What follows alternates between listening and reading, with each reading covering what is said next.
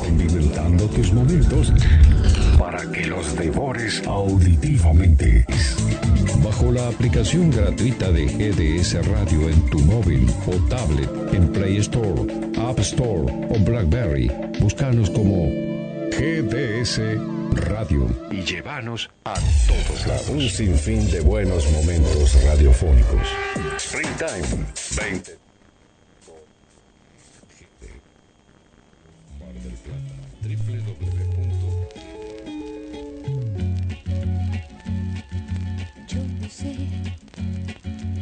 En tus intenciones al pedir perdón.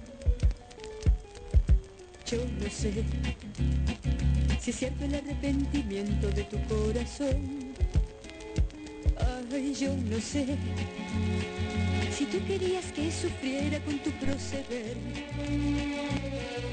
Yo no sé si estaba escrito que lo nuestro no podía ser.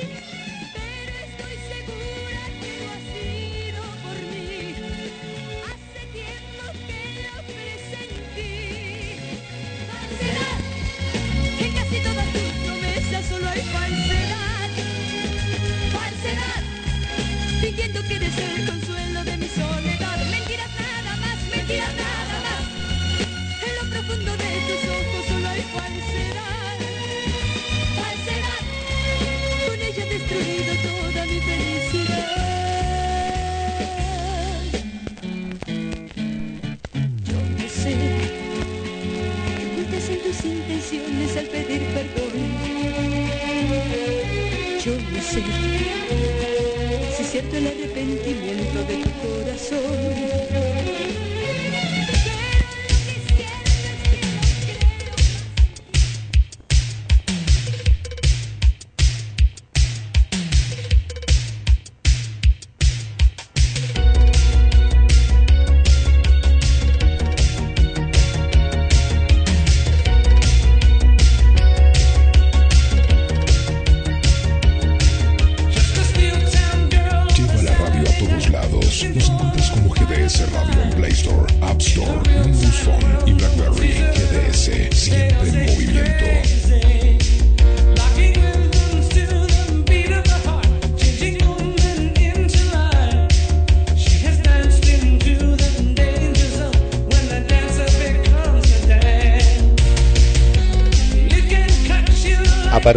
Este momento comienza en vivo a través de GDS, la radio que nos une, conexión con las estrellas.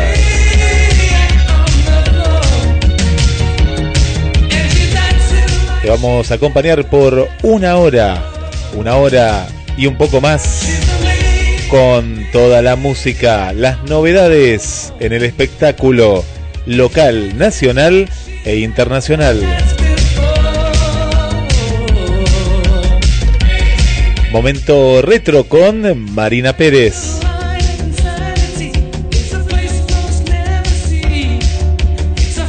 Locución y comentarios, quien te habla, Guillermo San Martino. A través de GDS Radio Mar del Plata, le damos la bienvenida a la conductora y creadora del programa, Marcela Laura Fernández. Hola Guille, ¿cómo andás? Feliz martes para todos. Qué linda presentación, me gusta, me gusta. ¿Cómo andás? Bien, bien, bien, Marce, bien, bien. Ahora sí, estaba como medio, medio depre, viste que está nublado, hace frío hoy, ayer hizo calor y estaba medio bajando música, pero bajaba música triste, toda música del 40, así, una salsa. Oh, Está, estaba medio depre con la música, sí, sí, sí. Y pasa, pasa, que hay veces que lo, eh, tiene el reflejo de, de lo que pasa en el día, pasa en la música y pasa en los recuerdos también. Sí, sí. Así que bueno, vamos a levantar Una ahora, música. vamos a levantar. No, sí. Eh, bueno, y hablando de Depre, eh, ayer se nos fue Horacio Fontova. Sí. Ella estaba, estaba buscando en internet de qué se había fallecido. Dice que hace un tiempo ya estaba internado en un hospital y tenía cáncer. Así que mm, eh, creo que no, no estaba trabajando últimamente. No, por eso era como que mm, hacía mucho que no teníamos noticias de él y sí, a mí me pasó lo mismo, no, no, me sorprendió la noticia y no sabía bien, de, tampoco sabía que tenía cáncer, no, no, no, no sabía, hacía mucho que estaba fuera de, de, de- de lo que es no el, el espectáculo y, y sí, una tristeza, ¿no? Tampoco sabía que era tan grande, no, pensé que era un poquito más No, joven. 73 años. Grande, tampoco. No, no, no, tampoco era tan no era grande. tan grande. Era el humor de los 90. Sí, sí, ¿te acordás con Ginsburg? trabajo mucho. Claro. Eh, peor es nada era, ¿no? Peor es nada era la. Peor es nada, peor es nada. Sí, sí, sí, sí, peor es nada. Que fue un clásico, ¿eh? Me acuerdo que estaba por la pantalla del 13. Claro, claro, claro. Y ganó dos Martín Fierro. Y ganaron, y bueno, también participó en, en varias películas. En, en varias películas y nació un 13 de, oc- 30 de octubre del 46. Bueno, y falleció un 20 de abril del, 2000, del, del 2020. Yo me Y era humorista, Sí. músico, dibujante era, mira, Mira, mira También. vos, mira, mira, mira, mira. dibujante, escritor argentino. Y bueno, era muy también, era muy, mm, o sea, muy político era. También. Él siempre apoyaba a Cristina Kirchner. Es más, Alberto Fernández y Cristina le, le dedicaron su Twitter eh, ayer en la despedida. Ah, mira, mira, mira, mira, mira. Sí, sí, sí, sí, sí. Eh, yo lo, lo recuerdo, eh, después musicalmente vamos a recordar uno de los temas en, en particular, eh, pero lo recuerdo de esa etapa que mis papás me acuerdo que no me dejaban ver eh, Peor es Nada. Eh, no, no me dejaban, no, era una cuestión que no, viste, no... eh, viste que era un humor A mí Guido me gustaba mucho. Sí, yo lo, lo descubrí más de grande, porque de chico como no, no lo veía, me acuerdo en las entrevistas y demás, eh, pero, pero sí, sí, fue, fue un momento eh, importante, ¿no? Para, para lo que fue la carrera de, de Fontova, de, de esa dupla, ¿no? Que, que hicieron muchos personajes que quedaron Sí. ahí en la, en la historia de la televisión argentina. Exacto. Y yo me acuerdo de la publicidad de Patagina. Él hizo la publicidad de la canción single. Era Me siento bien. Me Claro, siento bien. Era y de ahí donde también empezó mucho a, a, um, hacerse más famoso. Porque obviamente al estar eh, con Gisburg, que era otro clásico, eh, estuvo allá y ahí donde también se hizo. eh, ah, y también tenía un grupo que se llamaba Fontova y sus sobrinos. claro, claro. Que era músico, era música ahí, ¿no? Sí, Eh, entre- tuvo, bueno, también hizo Je- Jesucristo Superstar en comedia musical. Y en la década de 70 participó en la tribu Hard, dice, en un, un comedia. Así que era también, cantaba y bailaba, mira. Cantaba, bailaba. Eh, eh, lo vamos a escuchar después con un tema con Valeria Lynch, con Valeria Lynch, una Valeria Lynch muy jovencita para los que vean el video. Y no, no, Fontova era, era parte de esos artistas del under, ¿no? De, de los 80 y, y no, tiene tiene muchos éxitos. Lo que pasa es que por eso hacemos como un salto que el- la pantalla grande le dio como esa masividad, Canal 13 y, el programa con Ginsburg, pero él ya venía haciendo carrera en, en los 70 y en los 80. Claro, y su personaje, que era con Gisburg, se llamaba Sonia Braghetti. Sí, sí. que era, está muy bueno porque era con pañuelo, los anteojos. Eh, vamos a poner, a ver si podés, hay algún videito ahí, Sí, sí, que en la época de YouTube hay mucho. Era, Y eh, era un humor. Sí. Eh, eh, no, lo- te, te quería contar que era un humor. eh, podríamos decir que era de un estilo a lo, a lo Olmedo, ¿no? Era pícaro. Era un humor pícaro, ¿viste? Un humor pícaro. sí, sí, sí, sí. Era, era muy picado, pero y tenía siempre esos bigotes y esos pelos largos, que era, era el, el se- sello de él, ¿no? Así que ese no fue. Bueno, y cambiando un poquito de tema, eh, los chimentos, otro chimento más de la farándula, bueno, viste que Casado con Hijos supuestamente se iba a estrenar en junio, Sí. pero sí. con toda la pandemia se dejó para eh, el 2020, 15 de enero del 20- 2021, en el Gran Rex. Bien. Tienen casi todas, eh, tienen casi todas las funciones casi vendidas. Van a ser tres funciones por día. Upa. Pero lo que es tres funciones por día en el Gran Rex, que son 3.000 espectadores. impresionante. Pero con la última, sí, pero con la última novedad que no va a estar María Elena. No, no me lo digas. ¿Cómo que no? Entonces no vale la pena. Yo No. que compré la entrada, no lo quiero, porque yo quería con María Elena, por ejemplo. ¿Y quién, a quién van a poner? No, sí, pero ah, hubo, hubo- no, eh, no va a estar María Elena. Eh, van a ser cinco, no van a ser seis. Uh, Eh, ayer habló ayer habló Marcelo de Belis con el programa de Intrusos y dijo algo que, bueno, algunos dicen que había internas en el elenco, otros dicen que ella no le gustaba porque viste que ahora el humor cambió. El humor de, de Franchella en esa época era muy machista sí, sí, sí, sí, sí. y ella no lo quería vivir de esa manera, pero era lo que te hace reír en televisión. Bueno, le puedes cambiar la, la estructura de la serie que viene de afuera. Entonces, ella quería cambiar todo. Claro, ¿qué, qué, pasó? Mira, pero también ahí hay un dilema, porque vos pensás una cosa, cierto humor, yo no sé si el humor de Olmedo hoy en día nos haría reír tanto. ¿Viste? El humor que venga, el de la nena ahí, pero hay cierto tipo de humor que hoy en día no te haría reír. Ya no te hace reír, o ciertas películas que vos volvés a ver, que las viste en los 80 y demás, ya no te hacen reír. Yo no sé, ¿eh? porque eh, de esto lo hablamos también, ¿te acordás cuando fue el tema de Gasalla? Gasalla te venía haciendo reír, pero mucha gente que lo fue a ver ya lo sentía gastado, un producto que y un humor ya antiguo, ¿no? Te tenés que reformular. Esto les pasa, ¿sabes? Aquí en mucho, eh, Marcela, y a ver los oyentes si opinan lo mismo, el tema de los humoristas. Viste que el, hum- el humor cordobés era muy sexista, es muy sexista, ¿viste? Eh, sí, Sí. la mujer eh, es muy machista también. Y yo el otro día me pasó a escuchar en Cadena 3, eh, que es de Córdoba, y escuchar un, eh, a un humorista de allá, ahora no, no me acuerdo el nombre, eh, pero era, era- no era Doña Jovita, era otro otro humorista. Pues Doña Jovita, entre todo, tiene personajes armados. Y sabes que no, no me hizo reír, y capaz que yo lo pensé, digo, en otra época capaz que sí, pero para mí la van a tener que adaptar de alguna manera, ¿eh? porque eh, pasa eso. Yo la- un poco a María Elena la, la- la entiendo cuando dijo, mira, podemos hacer lo mismo, pero ayornado el 2020, porque pasó mucho tiempo, pasaron 20 años casi, y, y es demasiado, son dos generaciones, dos décadas, que dos décadas que cambia mucho, ha cambiado mucho. Yo no sé si eh, el mismo personaje, porque la misma Florencia Peña hacía de una mujer muy estúpida, muy tonta, vos la veías y era re tonta. Pero dice, acordate que eso es una eh, es un producto de Estados Unidos. Sí. Vos no lo puedes cambiar. Eh, ya viene, ya viene, si fuera hecho nuestro, eh, sería Sí. todo diferente.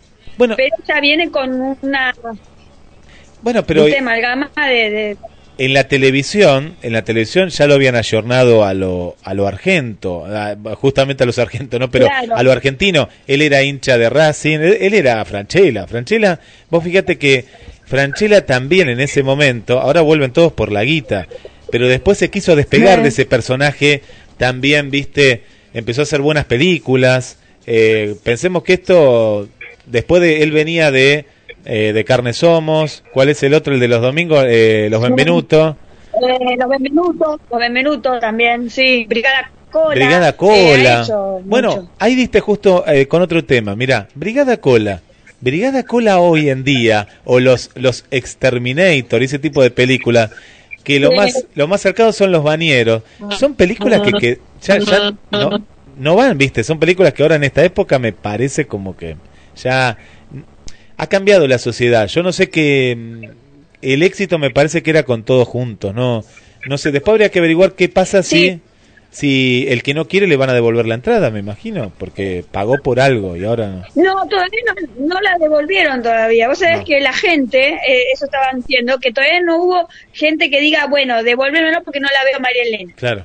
Me parece también que eh, el hecho de la familia, Argento son la familia, ellos son vecinos, o sea, son importantes, pero ellos querían ver a los Argentos, que son, em, o sea, son Franchella, Florencia Peña y los, eh, los Lopilato, son los cuatro Claro. que forman los Argentos. De Belis está, de Belis estaba, O sea, sí. María Elena era muy importante también, ¿eh? Era muy importante María Elena también. Y acordate que María Elena era el, la que lo hacía enojar a, a Pepe. Viste que lo volvía loco a Pepe, que le, viste se peleaba Sí. mucho con Yo Pepe. no la veía nunca. No la veía esa serie, ¿puedes creer? No la veía, No me, no me trae. Eh, a, a mí me no, no, no. habría que ver cuántas temporadas fue, pues ya pasó mucho y uno se confunde. Yo me acuerdo que la primera temporada, Dos, dos, Dos fueron. temporadas. bueno, Dos temporadas. La primera tuvo, era como que tenía más guion, era, era más guionada, viste, era... La segunda ya era muy repetitiva en los capítulos y en las historias y demás. Eh, la, la primera a mí me gustó mucho. La segunda era más de lo mismo, era como todo muy repetido, me acuerdo. Eh, pero vos fíjate que después lo, lo han seguido repitiendo en Telefe y ha tenido un éxito bárbaro de rating. Igual que los Simpsons, ¿no? Sí, sí, sí. Y bueno, y va, a tener un éxito también en, en, en el teatro también, olvidate eso. Eh, y, y por otra, otro, otra noticia del espectáculo, bueno, eh, la que firmó el contrato, que esto que no, nadie lo sabe, porque lo hace poquito lo subí en, Inst- en Instagram, que vuelve Carolina Papanteo a Canal 9 a hacer un programa de entretenimiento, pero ¿con quién va a ser dupla? Eh, para, déjame pensar, déjame 9, pensar. Los fines de semana. Con Canal 9, alguien Uno que es muy divertido. muy divertido. Eh, Pelufo. Sí. ¿Con Pelufo? No, No. no, ese no, para, para mí no, es no es divertido. Ah, pobre Pelufo. A mí me, me hacía un poquito cuando me, me gustaba Pelufo. Eh, el otro, a ver, decímelo, decímelo porque me parece que lo tengo en la cabeza pero no me sale el nombre. Juli- Julián Weich. Ah, mira vos con Julián Weich. Mira con Julián Weich. está ¿eh? buena, me gusta la dupla, me gusta la dupla, ¿eh? Los dos son medio... eh, eh, es muy... Eh, Julián Weich es muy... eh, de la época de Canal 13 creo que no que no trabaja como... ¿Y te como que De la época sorpresa y media. Sí, bueno, él era la cara de... No, después hizo otro programa, pero no, no tuvo tanto éxito. De, un- eh, de UNICEF, él era la cara de UNICEF en ese momento. Ah, Y sí, de- sigue siendo el, la cara de UNICEF. Claro, sigue siendo. Eh, Mm. Sorpresa y media fue el boom, me acuerdo, fue el Sí, programa ómnibus. encantó. Sí, Sí. sí. Sí, era, era muy bueno ese, Muy Canal bueno, 13. Muy bueno. Muy bueno. Bueno, ¿qué novedad? que, ¿Cuándo eh, empieza? ¿Cuándo empieza? No sé, dice que firmando contrato con Canal 9 y pone una foto de ella en Instagram eh, firmando contrato. Así que supuestamente después de la pandemia. Pero Papaleo lo último que hizo era eso que vos veías las novelas a la tarde, ¿puede ser? ¿O hizo algo más? No, no, trabajó con Moria en Incorrectas. Hacía panelista en América, por eso de América se pasó de vuelta al 9. Mira. Ahora no está más incorrecta, viste que es todo, los programas de, de Canal 2 son todo de noticiero del coronavirus, de ahí no salen. Sí. ¿Viste? Sí, sí, una lástima. Eh, ya sí una lástima hasta el programa de Real está todo hecho con, con coronavirus ya no hay ya no hay lío en, la, en la farándula argentina Y que, Bueno, mira, eh, ah, viste sí, que- contá, contá, contá.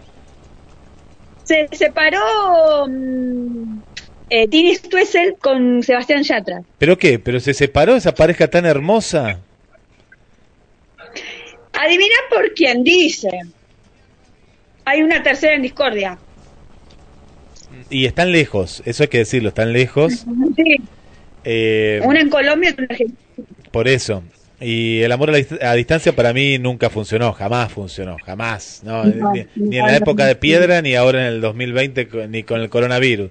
Eh, no, no funciona. No, esto que hablaban esta semana del sexo No, virtual, no, no funciona nada. Tenés que estar ahí con... No, no, si no, no funciona. Eh, y a ver, ¿quién es? ¿Es conocida? ¿Es cantante? eh, vos no la conocés pero Tete quizá la conozca Tete, ¿pero qué está con una vieja? ¿Con una vieja? ¿Una cantante con Lucero? No, ¿con quién está? No sé. No, una mexicana, mexicana. Dana Paola No la se conozco. llama. Dana Paola no la conozco, la bueno, tengo que tuitear. googleala, googleala, La Dana. Paola se llama. Y está en em, Colombia, creo que está haciendo una serie en Netflix. En Colombia, viste que eh, casi todas ahora van todo a Colombia a hacer telenovela ahora.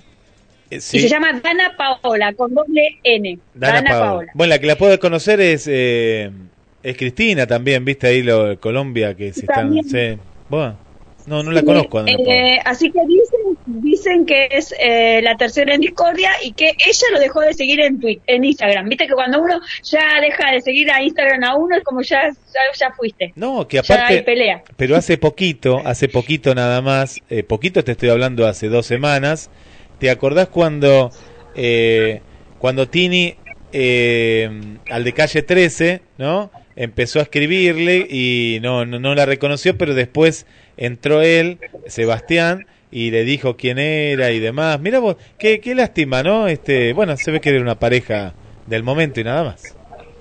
Y él se rasuró para hacer más. eh, dice que hubo una, como una especie de, mm, de. O sea, a un chico creo que le había dicho, bueno, una especie de. Ay, ¿cómo se dice? Cuando vos. em, bueno, que se, ra- se rasuró él mismo la barba. Una especie de prenda que no cumplió. Sí. Y bueno, y se tuvo que rasurar la planta como una prenda, como algo que, le pasó a él. No tiene y esa barba. parece más, más, más joven. Parece más joven ahora. Mira. Más pibe, más 18 años. Y Dana Paola creo que es más joven. Ah, es más joven. Por ahí. Ah.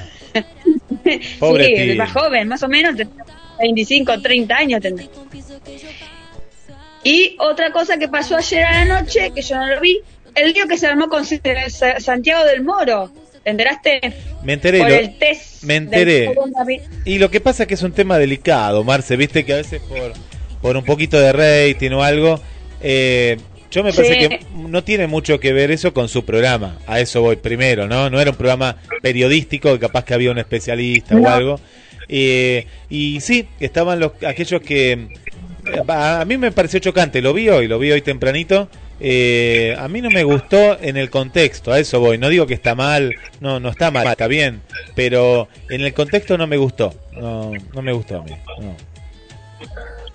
No, no. Eh, y no, pe- pero bueno. Eh, yo en realidad no lo vi, pero eh, está mal porque obviamente los las, las cositas del, o sea, los, las reacciones y todo es para gente que realmente tiene la enfermedad o que tiene los síntomas de la enfermedad, Eh, no para cualquiera. Ojo que y creo que es como una burla. Lo, lo podrían haber hecho sin ponerlo, o sea, lo podrían haber hecho Claro. sin sin haberlo filmado, sí, Pues, no, pero no, no tenía sentido. Lo, lo que pasa es que, eh, vamos al caso, eh, es por rating, es todo por rating, se, se- se lo ha hecho por rating. Yo no Sí. creo, no creo que te- tenga mala intención Santiago del Moro, eh. mirá que es un, un muy buen periodista. Eh, me acuerdo que yo lo veía en, en Match Music. Él, él arrancó en un canal de cable sí. presentando claro. temas musicales, sí, viste, eh, muy joven. Y, y lo hizo, andás a ver, un productor le habrá dicho, mira, tenemos esto, ¿lo querés hacer? Y, y ahí fue una mala decisión de él de, de decir, bueno, sí, no, sí, lo hacemos, porque eh, fue, como vos decís, fue chocante para justamente un país como Argentina, que faltan un montón de, de, de test, de barbijos, de un montón de cosas, que uses uno, aunque sea, por- pero porque no es por el uno, es por el ejemplo que vos estás dando ahí. Eh, pero sí, fue, fue la noticia. Claro. Aparte hay otra cosa, al no haber noticias, ah, no, no tenemos muchas noticias, eh, eh, cualquier cosa hacemos escándalo también. eh. Eh, eso pasa. Sí, olvídate. No, sí. No, no, no. Eh, es que ya viste que no hay, ya no es como que el país eh, con el coronavirus se detuvo. Y ya no hay le no hay pelea, no hay lío, ya no... eh, Es todo muy raro lo que está pasando. Sí, sí. Hoy, hoy, hoy estuve hablando a la mañana en Buenos Días eh, GDS con eh, María Marta Folis. Y, y ella me contaba de la realidad del teatro independiente, que mm, está camino a, la- a lo que es la, la quiebra, ¿no? O el cierre de muchos lugares que no, no pueden mantener porque no, entran- no está entrando nada. Por ejemplo, eh, vos ibas a una clase de teatro, ¿no? Durante el invierno preparabas para las vacaciones de invierno o las vacaciones de verano, pero también se mantenía ese, ese espacio con el, el porcentaje de lo que- de que cada alumno dejaba. Era un poco para el profesor y un poco para el lugar. Ahora no, no tenés clases, ni, ni de teatro, ni clases de yoga. No. No. tenés nada, no hay, no hay ninguna entrada para estos lugares que alquilan los lugares donde después se convierten en teatro, los adaptan. Y, y está bastante complicada, la, está muy complicada la, la situación para muchos lugares que tienen que pagar la luz, el gas y los servicios de, de, de estos teatros. Sí, sí, como por ejemplo el telón. El telón también es como que... Y el El telón, Soriano, la municipalidad, todos, el Colón. Todos, todos, vos fíjate que los, los ingresos, eh, uno a veces no se da cuenta, pero hasta el pequeño ingreso a la gorra, eso sirve en la sumatoria, en el mes. Sí, Muchos, sí. ¿qué te decían? ¿Qué te decían? Eh, Lolo del telón o eh, el Cabe acá a la vuelta de la esquina y demás. Te decían, bueno, y nos sirve porque el, zafamos, vamos, nos vamos manteniendo, ¿no? Y nos esperamos para el verano o para alguna temporada o un festival o lo que fuere. Y está complicado, está muy, muy complicado el teatro independiente. Sí, sí. eh, yo no sé cómo, cómo, va, cómo va a seguir el verano acá. Ahora, por ejemplo, eh, Silvia Discala eh, hace todo por, por internet. Estuve viendo hoy en la capital que salió todo eh, a través de el- la sensorial, a través de YouTube. Es un tema. Y- yo, y- yo y no lo. que- Es un tema. ¿Cómo haces? ¿Cómo lo sentís? Eso digo que... El teatro, el teatro hay una cuestión. Sí, el- pero hay que- hay que ¿Y cómo sentís lo sensorial? No pero eso, eso es medio, pero a lo mejor viene de otro lado, a lo mejor de otra clase sensorial. Es. Pero está bueno porque es una manera también que se re- renazca. No, no, está bien. Mientras tanto está como bien.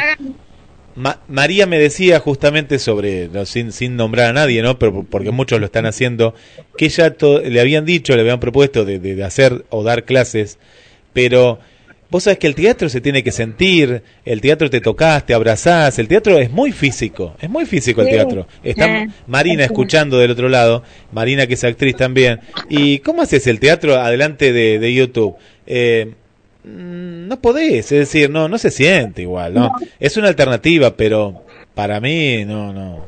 Eh, igual que ver teatro, una cosa es es la televisión, que lo mismo siempre decimos, bueno, el cine en el cine es mejor, pero bueno, es lo ves en tu pantalla, es una pantalla, pero el teatro, el teatro tenés que ver el reflejo a los ojos, tenés que sentir, eh, ver también que cada obra es diferente, eh, no es fácil, no es fácil, no es fácil. No, salvo que sea con partes iluminarias, como hay, ¿cómo se llaman? Cuando estaban haciendo la parte esta iluminada de, de tienen como lo que hacían siempre en el obelisco, que reflejaban toda la parte técnica de, viste que hay un- unas nuevas maneras de, de hacer Sí, cosas sí, de, sí. de teatro, pero iluminadas. Pero no me acuerdo cómo se llama ahora. Lo hacía Marcelo Tinelli siempre, Sí, al sí, sí. principio de la temporada. Tinelli lo, lo, lo hacía, sí, sí, otro tipo de, de teatro. También lo que hablamos eh, a la vuelta, porque esto, esto va a durar el tiempo que tenga que durar, pero vamos a volver. Y el tema también de un teatro Sí. independiente, un teatro independiente que vos viste que es chiquitito, que vos tenés que sentarte al lado y a veces estás, Sí. te tocas la pierna con el otro o con la silla de adelante y es para 20 o 30 personas. Pero si vos tenés que cumplir Mm. una distancia social como la que está ahora, ¿qué va a pasar ahí? ¿Que el teatro que va a tener cinco personas? También es un tema para pensar. Y bueno, el, el cine también le pasa lo mismo. El cine también. Pasa que el cine tiene plataformas como YouTube que lo puedes hacer o a través de Netflix, a través de, otra, de otras plataformas. Y el teatro, eh, eh, no, no, no, me- vamos a tener que mirarlo a través de Teatriz, ¿viste? En internet. No me gusta. ¿Viste esa, esa- pero viste, Lo vi, lo vi. ¿viste El, ca- el canal Teatriz? Lo vi, lo vi. Este, sí. eh, que hoy en día es como que eh, la gente eh, busca eso también a través de la televisión. Bueno, pero ¿cuál, qué, ¿qué obra van a ver? ¿Van a ver una obra como Casados con Hijo, alguna de Brandoni, alguna...? Una, una- sí, una vieja también, una, de, una que no, no está en el aire, porque si no la gente no va a ir a comprar eh, los boletos y no tiene gracia. Pero por ahora, por lo de la pandemia y eso, es lo mejor. ¿Sabes también lo que me mandaron, Eh, Mar- bueno. Marcela? Por ejemplo, Leo García, el músico Leo García, te cobra una entrada de 220 pesos y ahora va, va a estar esta próxima semana. Me parece que es el, bueno, próxima semana, estoy hablando ya, me parece que era mani- es mañana, 22 de abril, uno ya está perdido con los días. Pero para contar, Sí, para contar cómo es el sistema, Leo García te cobra una entrada de 220, ellos te dan un código para entrar a una plataforma y vos lo ves cantar los temas de su último disco. No lo hace gratis, te cobra 220 pesos. Está bueno ese, ¿eh? Está bueno. Y para, para Si que, no- para que te cuento que es para algunos son para beneficios, en algunos casos es para beneficios, mira, para acá lo tenía, de eh, la Cámara de, de Artistas, y es una manera también, ¿no? Son como festivales que, que se están organizando para, bueno, acá está, se llama Ticket Hoy, la, la plataforma, acá está Leo García, más Congreso de Magia, por ejemplo. El Congreso no salía caro, mira, te digo, el de Leo García es para... No, falta, falta, falta. Mira qué perdido que estoy. 16 de mayo, Leo García.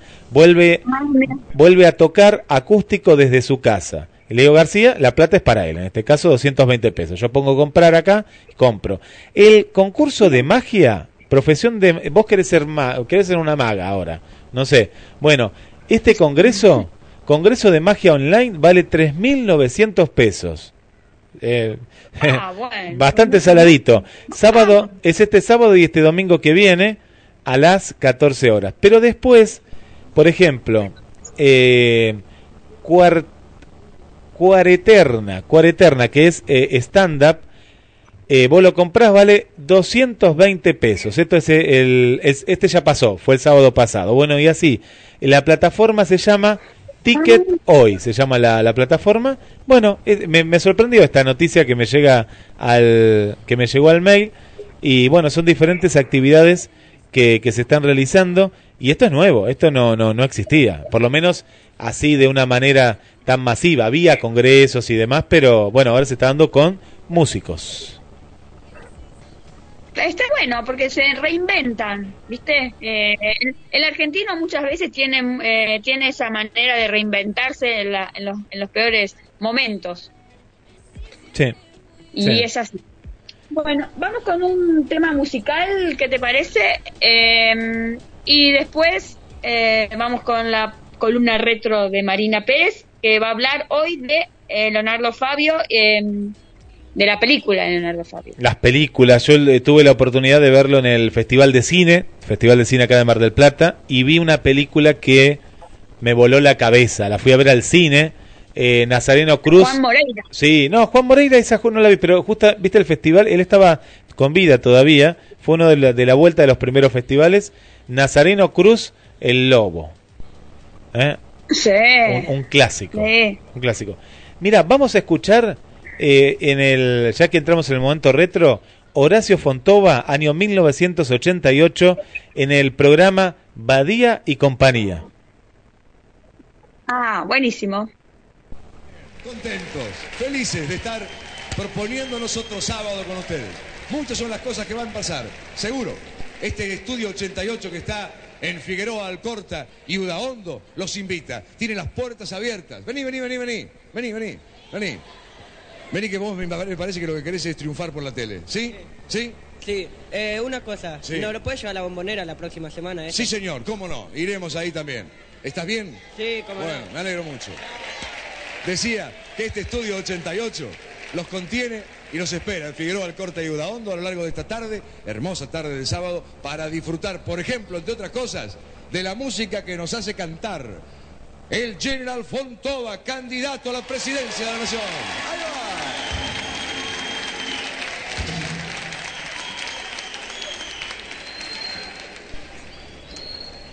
A ver, candidato, si convence a la población.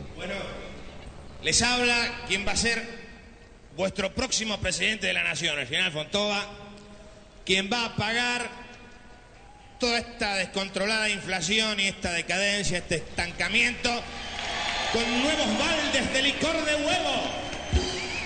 Vamos a hacer un tema dedicado a una querida y sufrida mujer, a Rosita, la ancha. Oh, my darling.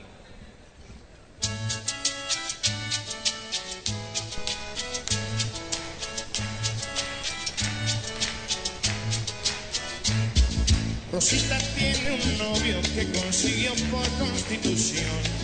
Están juntando plata para comprarse un nido de amor. Él es frutero y ella es empleada en una tienda. Y los domingos él se sienta frente al padre de Rosita. Qué buen chico, ¿no? Los padres de Rosita están muy contentos con el cacho. Rosita está perdida y Cacho la mira como un león. Porque a la noche se la lleva al cementerio y entre cruces y florcitas la Rosita y Cacho hacen arder el mármol. Acá usamos un aparatejo para remediar la voz de la mamá de Rosita que se llama Troller. Mijito, este, por favor, pon el Troller. Rosita me salió tan bonita, gracias a Dios. En el bachillerato, Rosita en todas.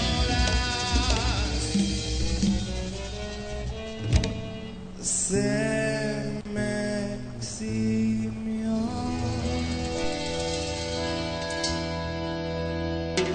Rosita su mamá le dijo, mamita, estuve con él. Y la mamá le dijo, papito y yo lo hacemos también. Y claro, no es como antes, yo esta panza no tenía. Y desde el techo del ropero tu papá ya no se tira, hija. ¿Y qué puntería tenía don Ramón? Rosita se casó y el cacho ya tiene un mercadito. Ella está de ocho meses y teje un par de guantecitos. Y en el mercado cacho, solo el pibe que lo ayuda. Cacho está todo desnudo en un hotel con una viuda. Seguramente haciendo la porquería. Pon el troller, por favor. Rosita me salió tan bonita, gracias a Dios. En el bachillerato, Rosita en todas. En el bachillerato, mi hija Rosita en todas. Se me eximió. Mi hija es una santa. Rosita, Rosita, qué nena tan bonita, tonta Rosita, Rosita, Rosita, sos un flan.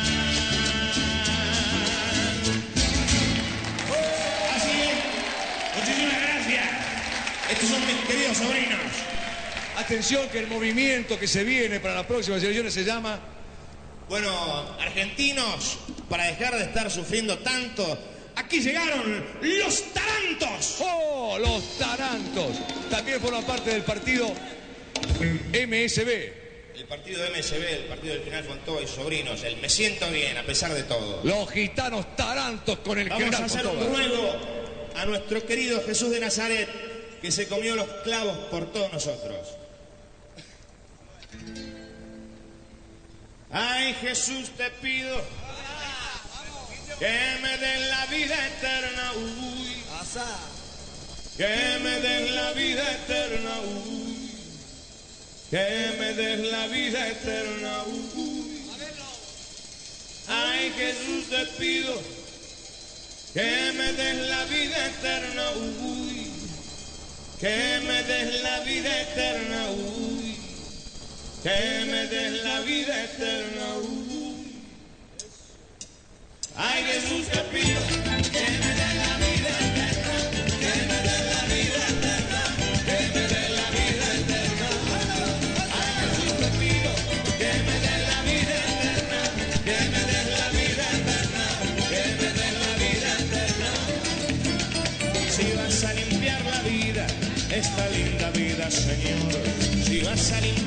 vida de miserias y dolor. Si vas a limpiar la vida de piratas y cretinos, solo entonces yo me animo a cantarte esta canción. Si vas a limpiar la vida, esta linda vida, Señor. Si vas a limpiar esta vida de tanto sucio traidor.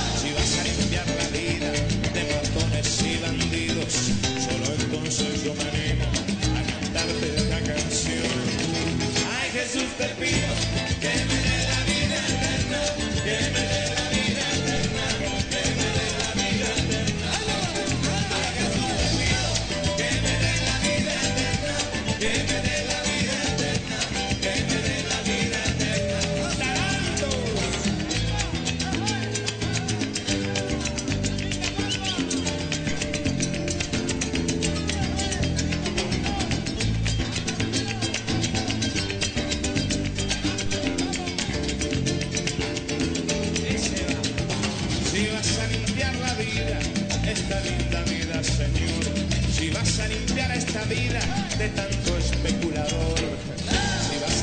Y ahí escuchamos nuestro pequeño homenaje, pequeño gran homenaje en conexión con las estrellas, año 1988. Y como hablábamos recién con Marina, ¿no? Eh, también, ¿cómo, ¿cómo se extraña, no? Se extraña estos programas, se extraña Abadía. ¿Cómo estás, Marina? Bienvenida. Hola Guille, hola Marce y a todos los oyentes. Sí, eh, la verdad que uno se, se pone a pensar cuando pasan estas noticias de que cuánta gente que ya no está y que eran muy talentosos y se van a extrañar. ¿Y a cuánta gente le daban trabajo? Vos lo has contado en otros momentos retro, estos programas como el de Badía, como el de Pipo Mancera. Claro, los artistas tenían un lugar. Era, y, y yo veía, eh, eh, yo no me acuerdo, Badía Compañía que iba, un sábado o un domingo, Mari. ¿Vos te- Sábado. sábado era. Eh, vos fíjate que el clásico era esperar estos programas, eh, querer los que estaban en Capital Federal ir a participar de estos programas. Bueno, vos contaste hace, hace unos meses el de Feliz Domingo también, ¿no? Que ocupaba También. todo el domingo y los chicos, los papás. Eh, yo pienso, esos estudios, ¿dónde o qué serán de estos estudios? ¿Se habrán reformulado para, para grabar alguna...? Pues son gigantes, ¿no? Se han dividido, ¿no? No sé qué habrán, qué no habrán sé sido. cómo habrán reformado, claro, todos. Porque vos fíjate que este yo lo estoy viendo acá, ahora ahí lo compartí para los que lo quieran ver en el muro, eh, que eran estudios impresionantes, eran estudios impresionantes. Mirá a Víctor Sueiro, sí. otro que se fue, mirá, Víctor. Sueiro está acá, ay Dios mío, bueno. eh, bueno, Ginsburg mismo, y Ginsburg, Ginsburg que, que se hace fue. muchos años ya, Sí. muy joven. Y también programas, viste, programas de, de, de ese estilo de humor. Yo le contaba a Marcela que mis papás, eh, claro, yo era más chico, y te acordás que yo me acuerdo de un sketch que ellos lo veían y decían, no, no, no, te con el preservativo, viste que estaba. ¿Cuál era ese? ¿Cuál era? y. Ese, claro. Eh, no, no me dejaban, no me dejaban verlo. No, no, no, viste. y yo- Era picante. era claro, yo tenía 11 años, 12, esto era 91, no, 10, yo nací en el 80, era chiquito y, chico. y yo me acuerdo que veía eso y digo, ¿qué son? ¿Por qué tienen eso en la cabeza? ¿Viste? Y Era bueno, muy gracioso. recuerdos, recuerdos. Bueno, Mari, contanos, contanos eh, cómo estás vos. Eh, Viste que estábamos charlando un poquito de lo que es el teatro independiente. Eh, ¿Qué pensás vos? Algo, algo cortito y después lo podemos analizar en otro programa. ¿Cómo, cómo vamos a volver a, a, a este teatro que a vos tanto te gusta y sos parte? Y bueno, hay que resistir porque por más que las plataformas nos brindan otras formas como streaming, que hay muchos artistas que por streaming lo están haciendo, eh, los que hacen stand-up, por ejemplo, Sí.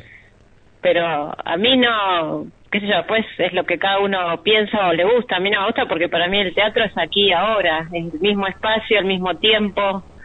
Entonces eso se pierde ahora, lamentablemente. Viste que el teatro, el, te- el teatro es cariñoso, viste que el teatro siempre está con ese contacto eh, entre el público y, y el actor. ¿Qué es lo que diferencia del cine? Exacto, es, es ahí, es el eh, vivirla ahí a la, a la historia y vivir ahí la actuación del, de los actores ahí en, en, en frente tuyo, eso no, no tiene no tiene reemplazo.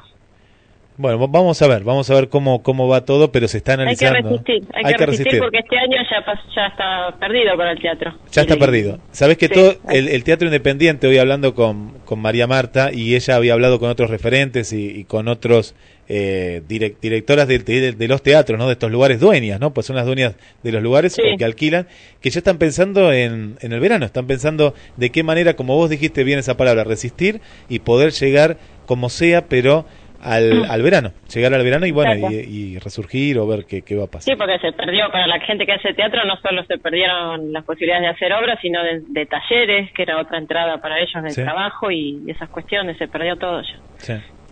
Bueno, vamos, ¿cuál va a ser el momento retro para la gente que está escuchando en vivo ahora la, la radio y no sabe, está ahí atenta? ¿De qué va a ser? Bueno, para toda la gente retro que está escuchando, nos vamos a ir a los años 70 para hablar de un éxito increíble que fue en las salas de cine, eh, la película Juan Moreira, del gran Leonardo Fabio.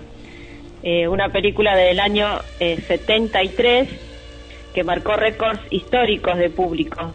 La filmaron en Cañuelas en un Uribe Larrea y el guion era de Suair Shuri, que era el hermano de Leonardo. Eh, trabajaban juntos.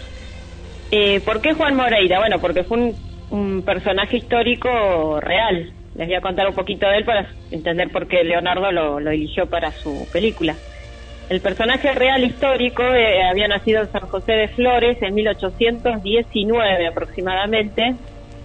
Va a morir en la ciudad de Lobos. Eh, era un típico exponente de los cambios sociales de la Argentina a mediados del siglo XIX. Moreira debió amoldarse a esos tiempos, porque Moreira era un gaucho que vivía libre, y con la llegada del alambrado que limitaba territorios y propiedades, la Pampa dejó de ser el espacio abierto donde los gauchos podían desplazarse libremente. Entonces, después de varias décadas de guerras civiles y el larguísimo periodo de, de hostigamiento a las poblaciones indígenas por parte de las fuerzas del Estado, muchos gauchos se habían curtido en esa batalla cuerpo a cuerpo, porque parte- los- a ellos los, eh, el ejército del, del Estado los eh, sumaba a sus filas.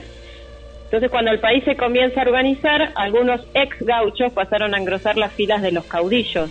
Estamos hablando de la época en que el país empieza, se empieza a organizar y que había enfrentamientos entre caudillos federales y unitarios. Así fue como Juan Moreira comenzó a hacerse conocido alrededor de allá de, del 1866, luego de dos años de servicio para uno de los partidos políticos que se disputaban la provincia de Buenos Aires. Moreira, bueno, había podido afincarse en un pueblo, se casó, tuvo hijos y prosperó económicamente. Pero sus desgracias comenzaron cuando le reclamaron una deuda. Un- el dueño de una pulpería, ¿se acuerdan que las pulperías era donde se vendía no solo para tomar algo, sino también era como un almacén? Le reclamó una deuda el dueño de la pulpería, eh, eh, Moreira al dueño de la pulpería, y el comerciante se negó a pagar. Y fue protegido, aparte el comerciante, por las autoridades porque dicen que el teniente alcalde, que era la autoridad del pueblo, estaba interesado en la mujer de Moreira, que parece que era una mujer muy linda. Entonces, en una discusión, el gaucho acuchilló a su rival y debió huir del pueblo. Ahí comenzó una vida errante, donde se alternaban hechos delictivos con servicios a los caudillos políticos. Y la fama de, Juan Moreira comenzó a aumentar, porque empezó el boca a boca, ¿no? De la, de la gente que, que iba conociendo sus hazañas, que se propagaban por la provincia y también ensalzadas por la imaginación popular, ¿no? A- alguno le agregaba algo más y eso hacía que esta imagen del gaucho rebelde eh, fuera cada vez más y eh, más conocida y admirada. En 1874, entonces, una partida policial lo encontró en un prostíbulo, dándole muerte cuando intentaba escapar trepando una pared. A partir de así, allí se convirtió en, en un mito.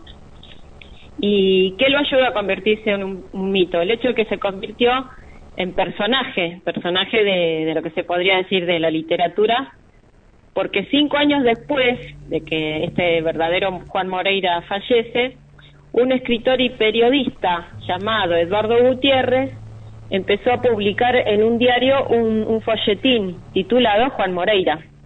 Los folletines eran eh, eh, esas obritas narrativas que se entregaban en diarios o revistas por partes. Vos las empezabas a leer cuando comprabas un diario y para saber cómo seguía tenías que comprar el, eh, seguir comprando esa revista o ese diario cada tanto, ¿no? Una vez por semana, por ejemplo. Entonces, eh, él hace de Moreira el personaje de su folletín, Gutiérrez, el autor. Él había hecho una profusa investigación de hechos reales para narrarlos a sus lectores, con una prosa directa y efectiva. Y aparte, él como narrador no era neutral, sino que se ubicó del lado del protagonista. Eh, lo puso como víctima de las injusticias del poder. Entonces, eso hizo que la gente que lo leía se identificara con el personaje de Moreira. La línea argumental, seguida por José Hernández del Martín Fierro, de alguna manera mm, se pudo haber inspirado en, en, este Juan Moreira, porque el Martín Fierro es, es posterior y es muy parecida, ¿no? Esta idea. El descomunal éxito del folletín hizo que José Podestá, que fue uno de los primeros eh, que trajo el circo criollo acá a Argentina, a la familia de los Podestá, lo, lo adaptó al teatro en 1883, porque recuerdan que el circo criollo era el, una primera parte que era el circo tradicional, con payasos, con malabaristas, y después una representación teatral.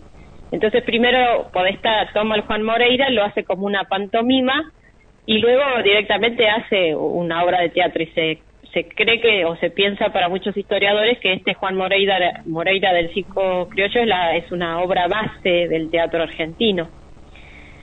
Eh, lo representaba entonces en su circo y el público deliraba al ver representadas en carne y hueso las proezas del, las proezas del mítico gaucho. Al cine va a llegar por primera vez en 1913 con el Juan Moreira de Mario Gallo.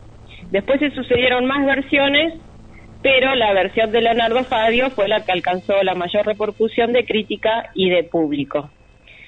Para hablar de la película, también voy a hablar de la estética de Fabio. Si hay algo que tuvo Leonardo como realizador y director de cine es que tenía una estética única.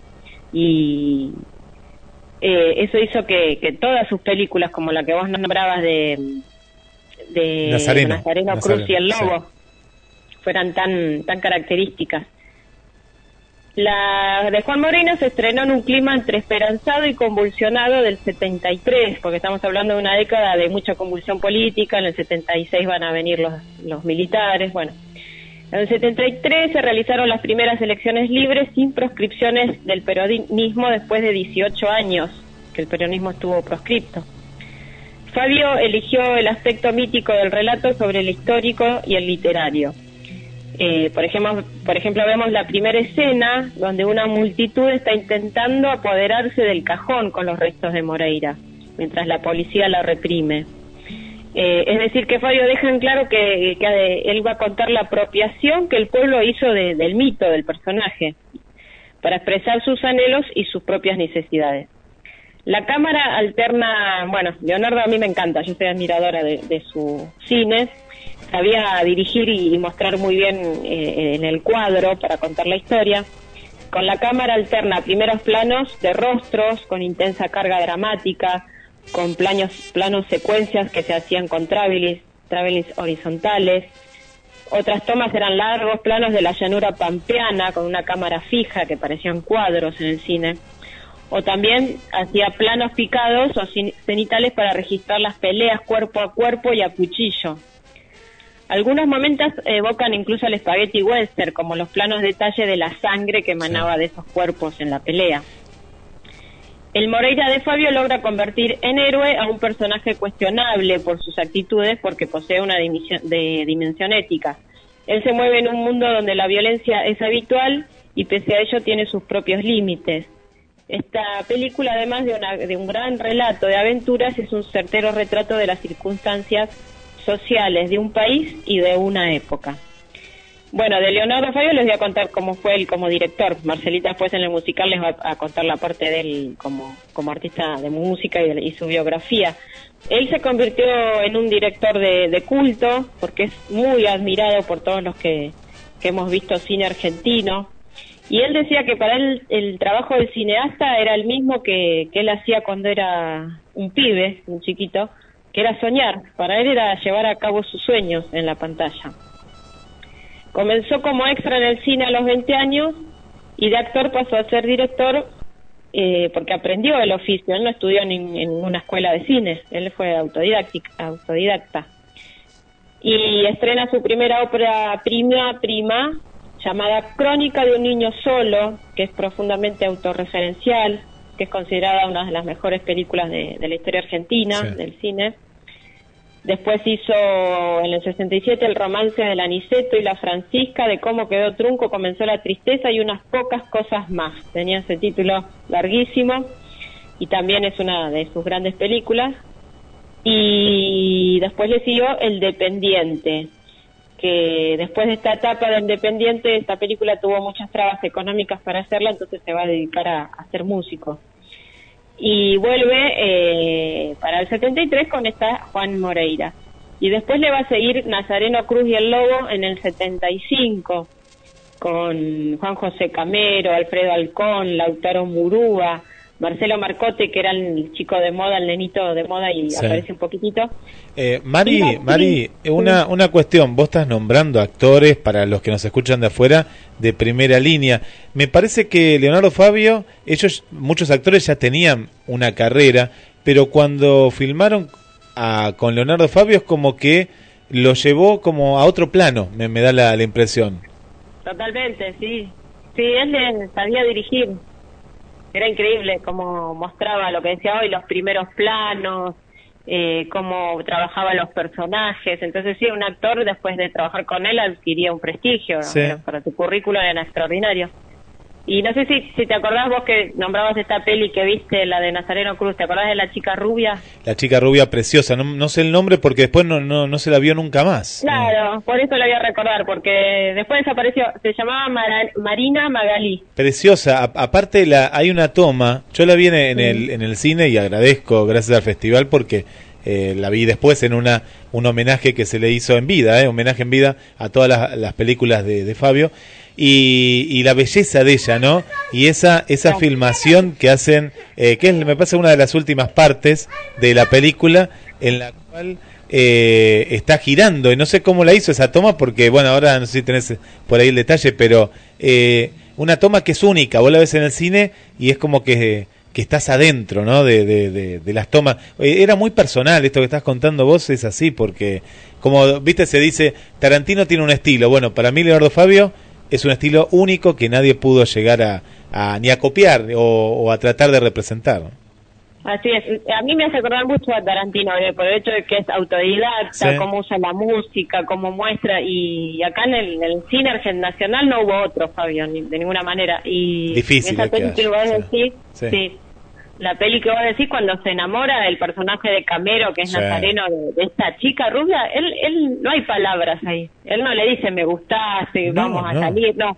Es todo música y, y- y miradas y miradas y es, es, y la- es genial como él y de pronto aparece el personaje de Alfredo Alcón que tenía una presencia en el cine Sí, un primer sí, plano sí. de él que es como el villano es el diablo no Y vos fíjate las tomas en esa película, eh, el- el- lo autóctono, porque él sacó justamente la- las raíces de, de lo que es el norte argentino, de, de, de este mito, ¿no? De, del séptimo hijo varón, eh, que está muy arraigado acá en la Argentina y en otros lugares, pero acá en la Argentina, en el norte, está muy arraigado. Y, y los paisajes, vos ves esa película, esos paisajes, y lo que vos decís es así, no hay diálogo, es todo poesía. exacto y sí como estás diciendo los temas él buscaba cosas que, que eran nuestras no no no iba a buscar temas raros sino cosas que, que, que el público por eso lo seguía tanto porque iba así a pesar de que tener toda esa poética vos a la película la entendías no era una película europea que no entendés nada Claro. cuando usan las Sí, sí, sí. Y luego le siguió en 1976 Soñar Soñar, ¿la viste? La vi también, sí, la vi, preciosa. Con- Y ahí eligió a alguien de la música, de un muy conocido en esa época, Gianfranco Pagliaro, Sí. y a Monzón. Y a Monzón, sí. A Monzón. Eh, y después filma, muchos años después, en el 93, tuvo muchos años de, de ausencia en el, en el cine, eh, Gatica el Mono, también Sí. un personaje muy nuestro, el boxeador.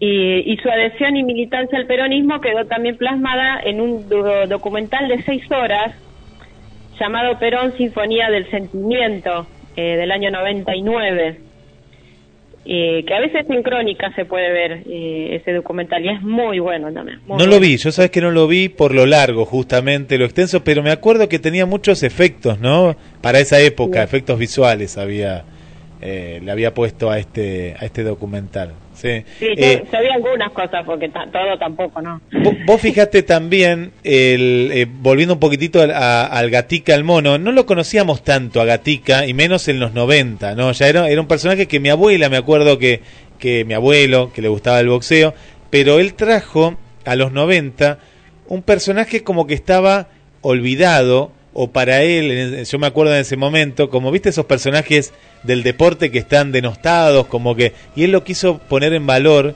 y fue una película que fue un éxito, un éxito impensado, ¿no? Pero fue fue un éxito y muy bien actuada, muy bien actuada. Sí, fue un éxito porque se esperaba después de tantos años otra película de él y, porque la hizo hermosa y, pasó eso, claro, generaciones como la mía, que a Gatica por ahí mi papá me la había nombrado, pero yo ni idea quién era, lo conocí con él, con esta peli y me encantó todo, bueno. Eh, la verdad que sí, Leonardo los, lo hizo no muchas películas, pero todas inolvidables. Y lo de- el documental de Perón, ¿por qué lo hace? Porque él fue siempre un adepto al peronismo. Él, por ejemplo, estuvo en, en aquel regreso frustrado de Perón a Ezeiza en el 73. Él estaba ahí en, como conductor del, ac- del acto para recibirlo a Perón, que después, bueno, fue un desastre y que no... Sí, sí, sí, sí. La balacera, ¿no? Sí, sí, sí, sí. Sí, sí, él siempre estuvo muy, muy ligado a esa ideología. Y bueno, y su última película fue Aniceto, del 2008, que fue como una seg- segunda versión de El romance del Aniceto, la que dije hoy, eh, pero esta vez con ballet y tango, que la hizo con este famoso Piquín, el bailarín. Piquín, Piquín. Pero es hermosa también esa película. A mí me encantó también. Ujú. Eh, fue un autodidacta, un intu- intuitivo y, y muy curioso, y su obra siempre priorizó la humanidad y la poesía de sus personajes. Eh, les cuento para terminar el elenco de- del Juan Moreira. El protagonista era Rodolfo de Bam, que al momento de hacer la película era un actor muy reconocido, con muchísimos trabajos en cine, por ejemplo había hecho de Juan Manuel de Rosas, teatro y televisión había hecho muchísimo en tele, por ejemplo con Malevo, que era una novela que se, se lo hizo muy conocido, y tenía unos ojos hermosos, en el cine daba genial. Hoy tiene 81 años, no sabemos nada de él. Su último trabajo en televisión fue en 2014 en Camino al Amor. Él estuvo casado con dos actrices como Claudia Lapacoy y Gabriela Gil. Eh, luego tenemos a el, Olivera Garcés, que hacía el personaje de Vicenta. Ella también tiene una gran trayectoria en cine. Había sido esposa del escritor Abel Santa Cruz y era tía de Leonardo Fabio. Ya falleció a los 91 años en el 2016.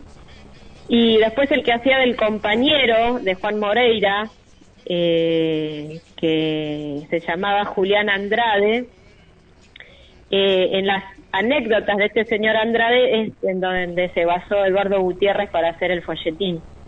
Y el actor en la película que hace de Andrade se llamaba Jorge Villalba.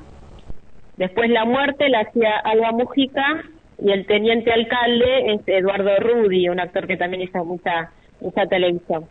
Bueno, ese es el recuerdo de, del Juan Moreira y los invitamos como siempre a buscar las películas que en YouTube están. Están, sí, sí, sí, Eh, sí. La que vos dijiste, la de Nazareno, que yo la vi este fin de también, un poquito, y, y esta que digo, y muchas otras, para seguir disfrutando de, de la cinematografía de Leonardo. Claro, y aparte, eh, para el que no lo conoce, eh, y la gente de afuera y también la gente de acá, porque muchas, muchas veces este es un buen momento, como siempre decimos, Mari, para poder ver lo que no vimos antes, ¿no? Lo que no nos perdimos y pasó. Yo ahora voy a compartir el link eh, de, de Nazareno y de las otras que voy encontrando, porque eh, es un buen momento. Mira, te quería contar, porque vos capaz que has visto la versión anterior, estoy viendo la, una remake, yo no sé si es una remake o son capítulos nuevos eh, de la CBS Estados Unidos de La Dimensión Desconocida.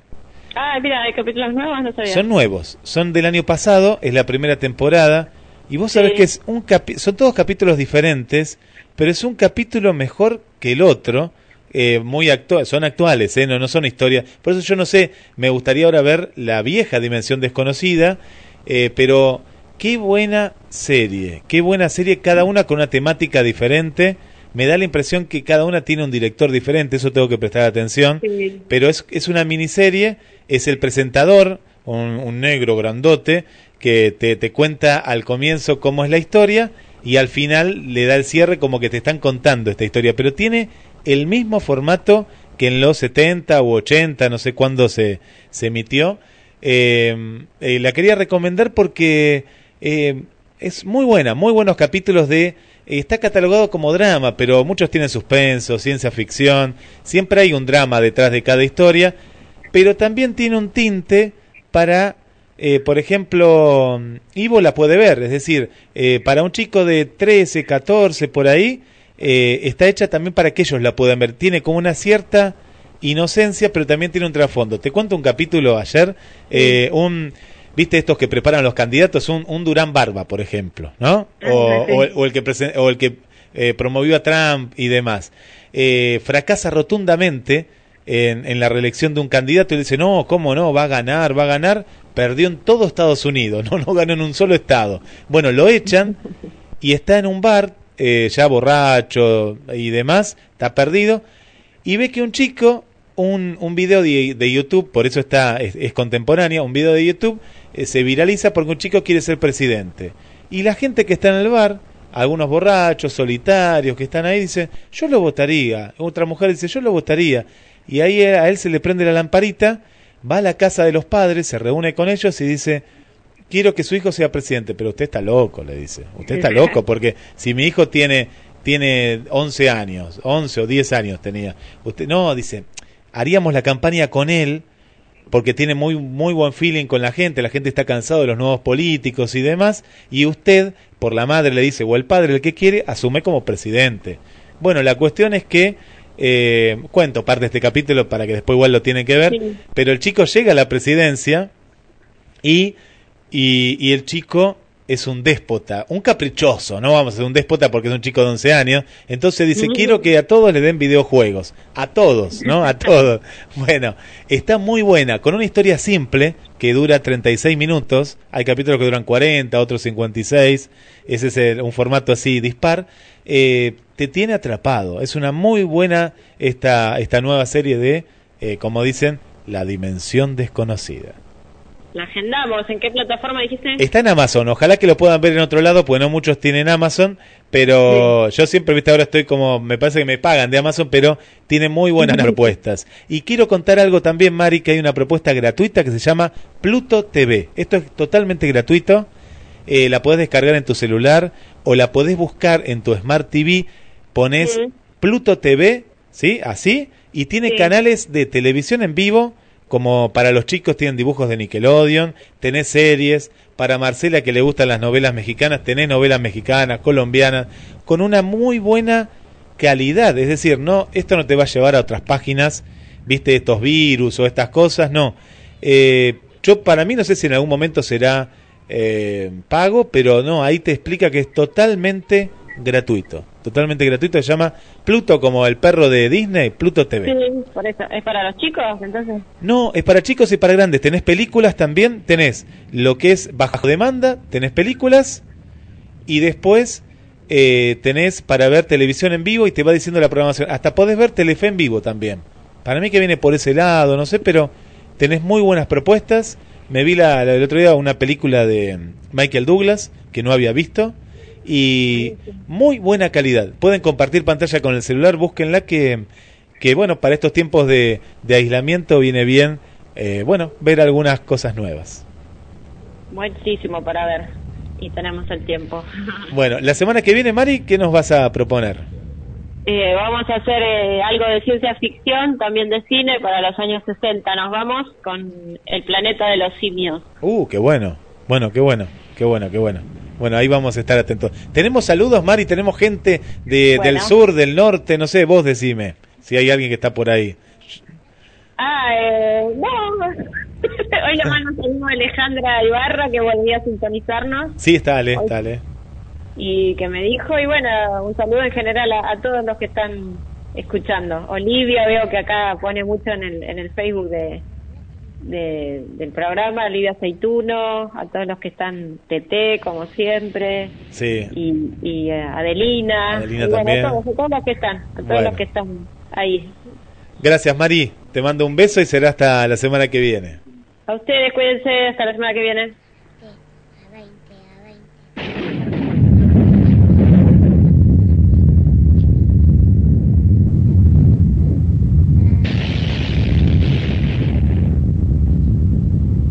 Comenzaba la película Nazareno, Cruz y el Lobo, que recién Marina nos recreó entre la historia de Juan Moreira y de tantos otros éxitos como director de Leonardo Fabio. Y ahora vamos a escuchar uno de los temas que seguramente ustedes lo deben conocer, que formó parte de la película, que está en el final y de este encuentro tan lindo que se da. Es una película muy visual, como contaba Marina, muy poética, el, el director de fotografía Juan José Stagnaro, también muy conocido, muy conocido en la época. ¡No parir a tu mujer! Y así fue que se empezó esta historia, la más real que en todo el mundo ha sido. Así fue que se empezó este cuento que el diablo contó a mi abuelo.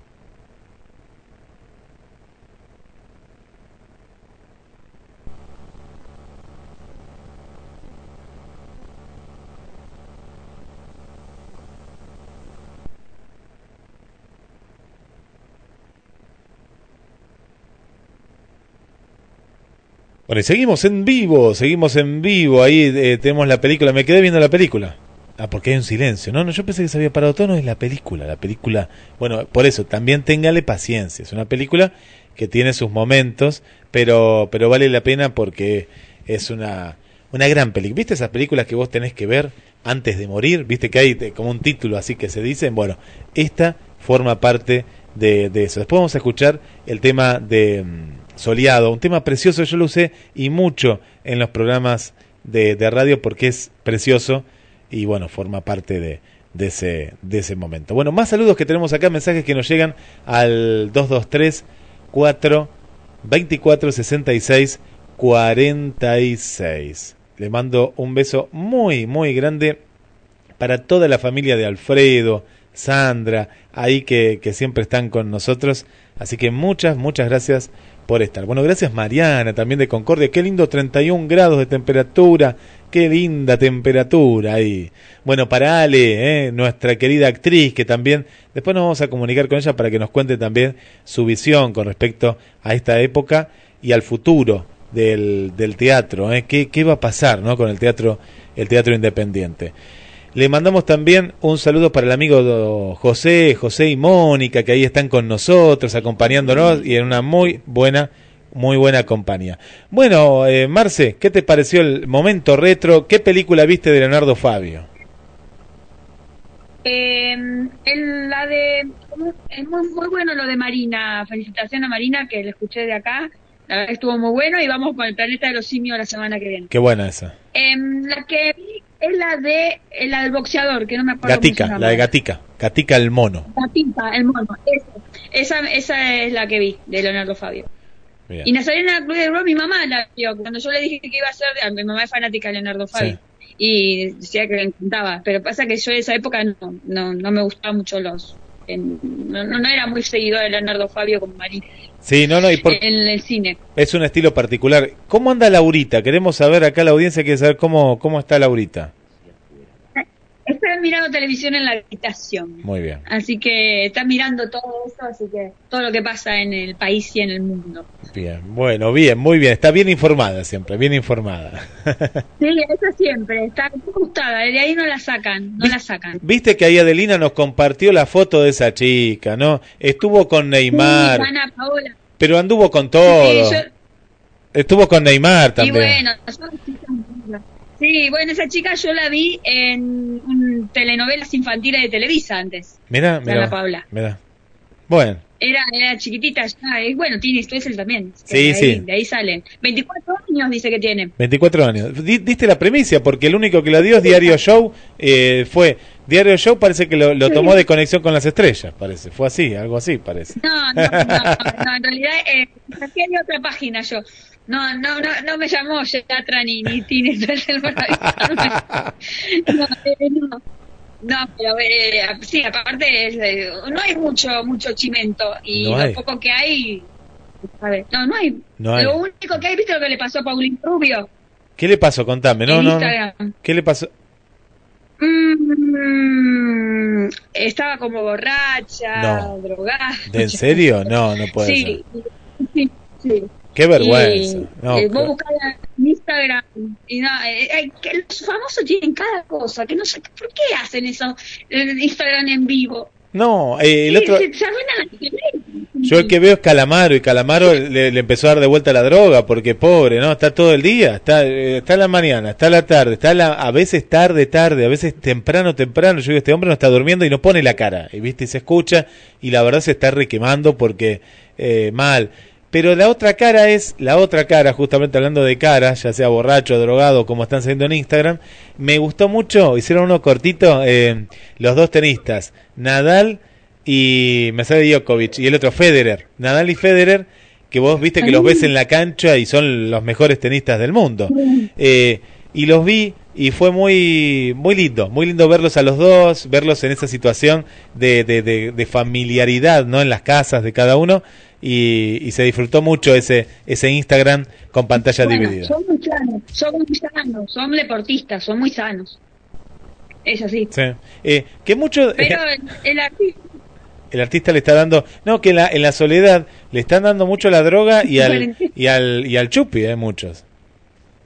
Sí, olvídate, eso sí, sí, sí, sí, sí, sí. Y bueno, están en cuarentena, no saben qué hacer y bueno, hacen tonterías. Que no tienen que estar, porque encima se, se matan la carrera de ellos. Sí. Sí, sí, sí, porque aparte es la imagen. Vos que- el artista vive de la imagen y ellos están mostrando una imagen en la casa que está bien, en la casa está todo bien, pero se olvidan que está la cámara. En muchos casos me, pa- para mí se olvidan porque salen así nomás. Sí. Sí, sí, sí, no, sí. Y a cada rato, vos, vos chequeás a las 8, vos entras en Instagram a las 8 de la noche y están todos haciendo en vivo. Sí. Siempre. Siempre haciendo en vivo. Bueno, hay vivos que están buenos, pero otros que, que son aburridos que más vale que seguirlo. Bueno, sí. eh, eh, eh, esto es nuevo, esto para nosotros es todo nuevo lo que está pasando, eh, todo pasa ahora más que nunca por la red social y muchos han elegido Instagram. Eh, también vi, hablando de Tini, estaba Tini con esta otra chica, mm, es una amiga de ella, me parece que es modelo también, y me sorprendió la cantidad de, de seguidores que había, vos fíjate la juventud, porque el Instagram más que nada es de, de los chicos jóvenes. Tenía 34.000 en vivo, es un montón para un vivo de Instagram, 34.000 y llegaron a 36.000 eh, seguidores que lo estaban viendo en el momento, en el momento. Y vos fíjate cómo esta plataforma, que también es de Facebook, eh, no, no crean que la, la compró, no es que no es competencia de Facebook, cómo aguanta tanta cantidad de, de la gente que lo pueda ver al mismo tiempo, es, es, es mucho. Vos calculás que es como si fuera un estadio. 34.000 personas viendo 36.000 es, eh, es, es un microestadio. Es increíble. No, es increíble, es increíble, es increíble. Yo vi eh, el otro día un Instagram de eh, Soledad con eh, Rosana, la cantante, que no sabía cocinar y Soledad le daba lo que tenía que... o sea, le enseñaba a cocinar a Rosana. De un, de un lap- a ver cómo tenía, porque hay muchos artistas que no saben cocinar No, no, no. y se ponen a cocinar en cuarentena. Sí. ¿Viste? Enseñaban a cocinar, era muy gracioso, era muy gracioso. Está bueno, bueno. vamos con Vamos. Leonardo Fabio. Em, Juan Jorge Yuri Olivera eh, eh, nació en Las Catitas, departamento de Santa Rosa, en provincia de Mendoza, un 28 de mayo del 38 y, y, el cinco- y falleció un 5 de noviembre del 2002. Más conocido como Leonardo Fabio, fue director de cine, cantautor, productor cinematográfico, guionista y actor argentino.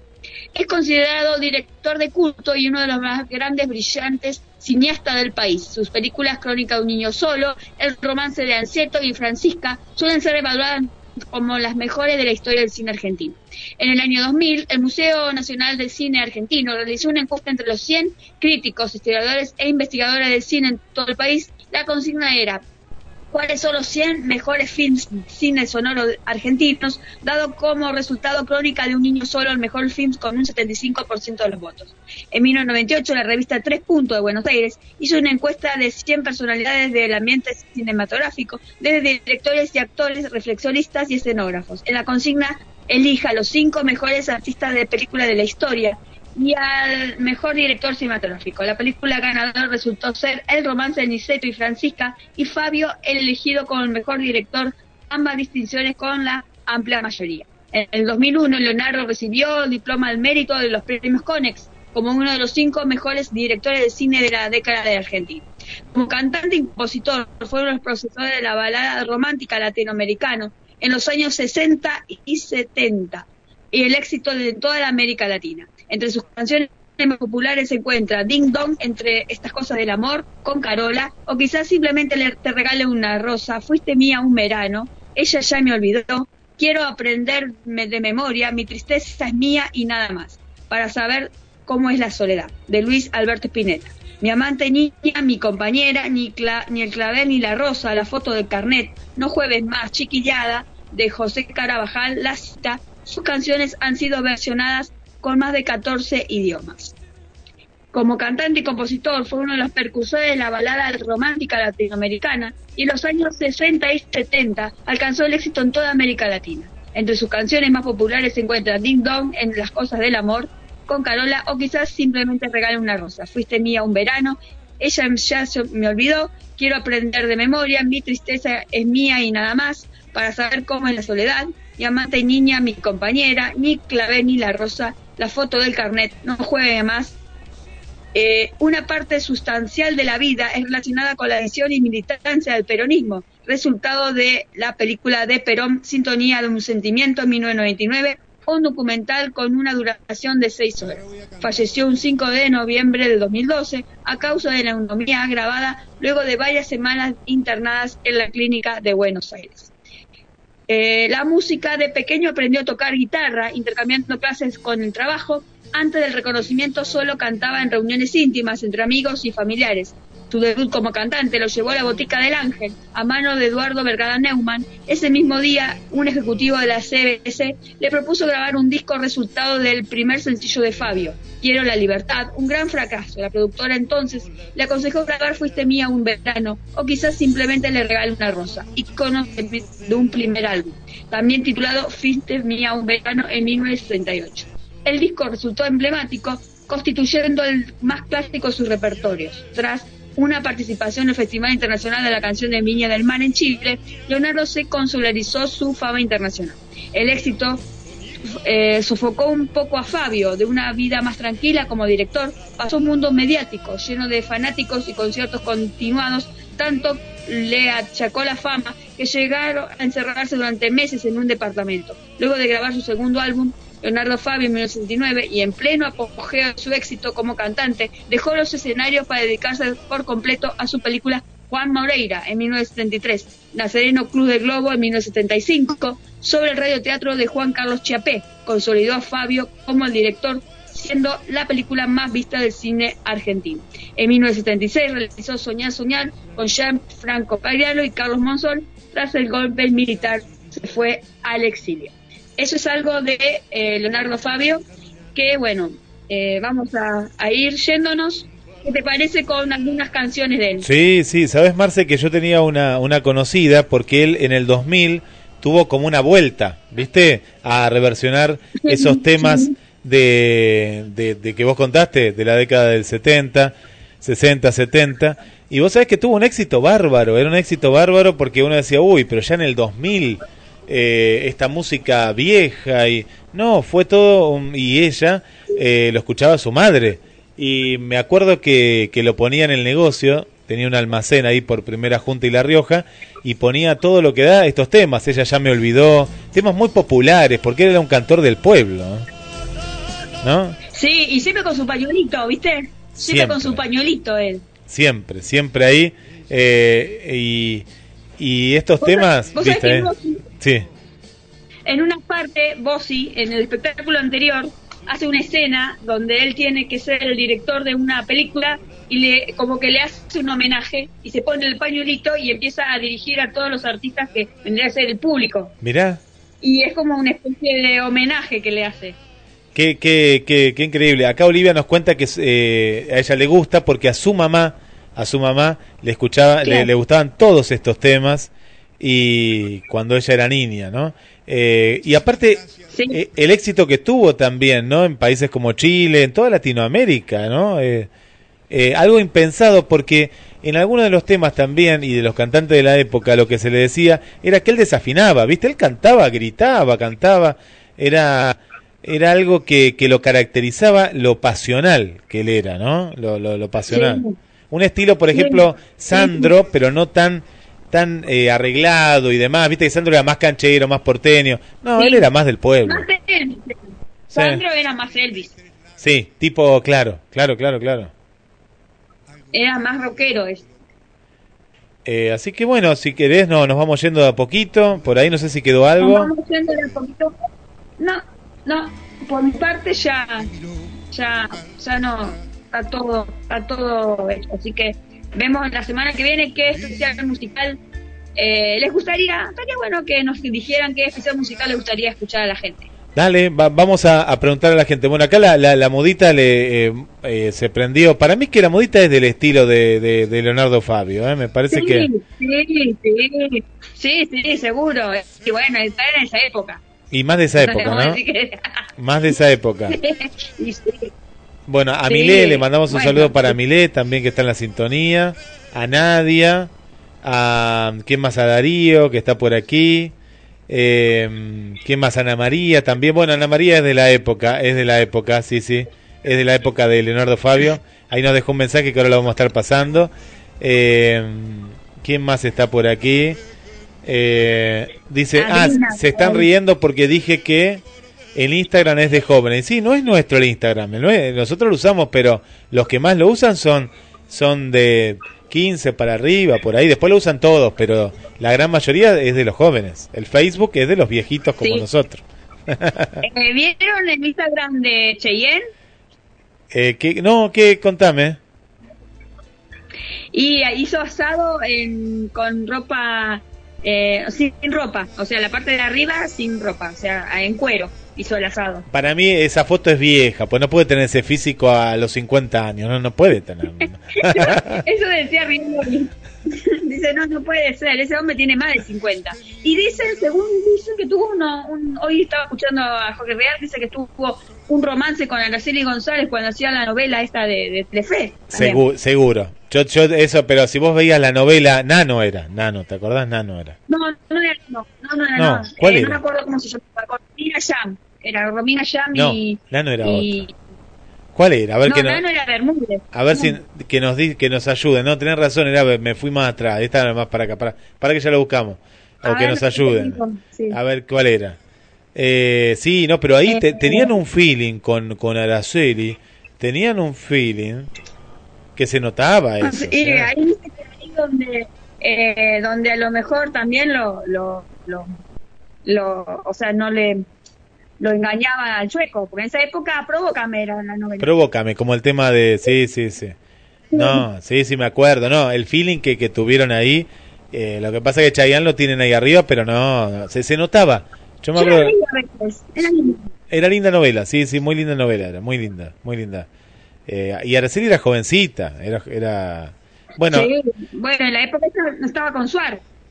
estaba con Suar. Sí, Sí, estaba, estaba. Sí, por eso dicen que... Mira, acá tengo si- el encuentro secreto, porque viste que ahora se sacan todas las cosas de antes, como no hay noticia, como vos decís. Sí, sí, sí, sí, sí. Mirá vos. Y dice acá que se, Sí. van- se iban a volver a encontrar cara a cara. Ah, no, no, esto fue en otro en otro momento. Mirá vos. Bueno, eh, Chayanne era así. 2001, ¿cuánto tiempo que pasó? eh? ¿Cuánto Sí, tiempo? 2001, 2002. Provócame, Sí. provócame, Eh. sí. Bueno, bueno. Eh, Nos, va- bueno, nos vamos yendo. eh, nos vamos con temas de Leonardo Fabio y la semana que viene vemos qué especial musical, aparte de eh, El Planeta de los Simios, eh, vamos a dar. Gracias, Guille. Gracias a todos los que nos escuchan y hasta el próximo martes. Un beso, Marce. Hasta el martes que viene. Conté al inicio que estaba festejando en esta gira mis 33 años con la canción, con los escenarios.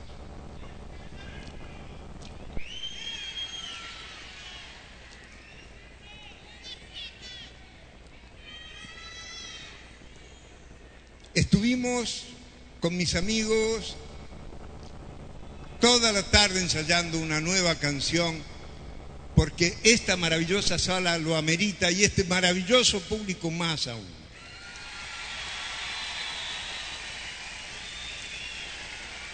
Hacía ya 11 años casi que no visitaba Nueva York, que no estaba en esta ciudad, que no estaba por acá, en contacto con ustedes. Así que estuvimos ensayando esta nueva canción que yo aspiro a que dentro de 33 años, cuando yo venga a festejarlos, ustedes estarán ya todos viejos, decrépitos, yo joven, espléndido.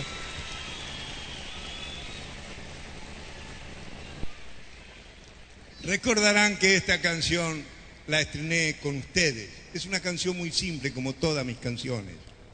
Yo soy un compositor de vuelo rasante, de tono y dominante. Eh, son muy fáciles de aprender. Esta canción, esta canción que yo les dedico con todo mi amor, junto con mis amigos, esta canción que espero se instale cómodamente en el corazón de ustedes, dice así.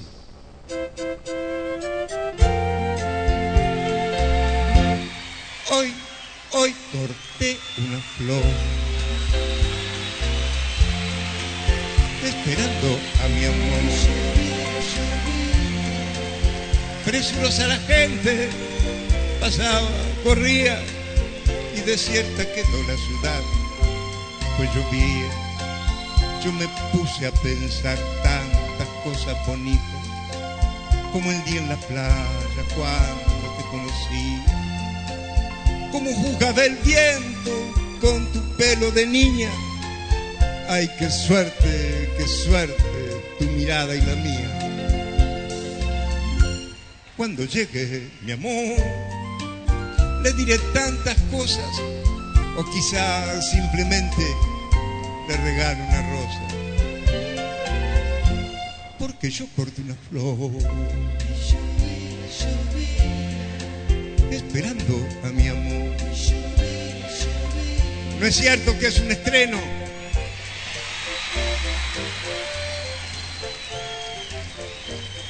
Reverdece en el corazón de los pueblos cada vez que la canto. Por donde voy, por donde voy. República Dominicana, Ecuador, Colombia, por donde voy. Miles y miles y miles de voces se reproducen y cantan o quizás simplemente te regalo una rosa. Esta canción que es más viejita que las anteriores. Debe tener 35 años, lo que pasa es que la grabé después. Esta canción que yo sé, cuando llegue el momento de empacar para no retornar, ustedes me recordarán y dirán, se fue el de la rosa.